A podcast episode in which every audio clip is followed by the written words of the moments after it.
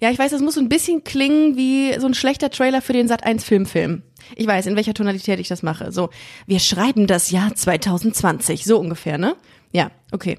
Ich kündige das seit Wochen an mit unserem 15. April und niemand checkt es, weil keine Sau das interessiert. Und jetzt ballern wir richtig rein. Jetzt mit Emotionen, jetzt mit weinenden Kinderaugen, jetzt wird voll gebuttert. Also, alle auf Position, wir fangen an. Sat 1 Filmfilm. Trailer, die erste. Wir schreiben das Jahr 2018. Busenfreundin, der Podcast geht an den Start. Jetzt, zwei Jahre danach, 93 Folgen und 4185 Minuten später, erzählen wir Busenfreundin weiter. Am 15. April startet Busenfreundin 2.0.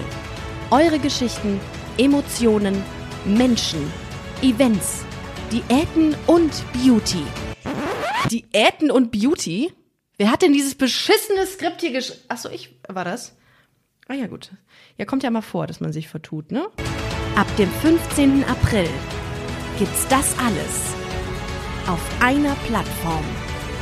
Online.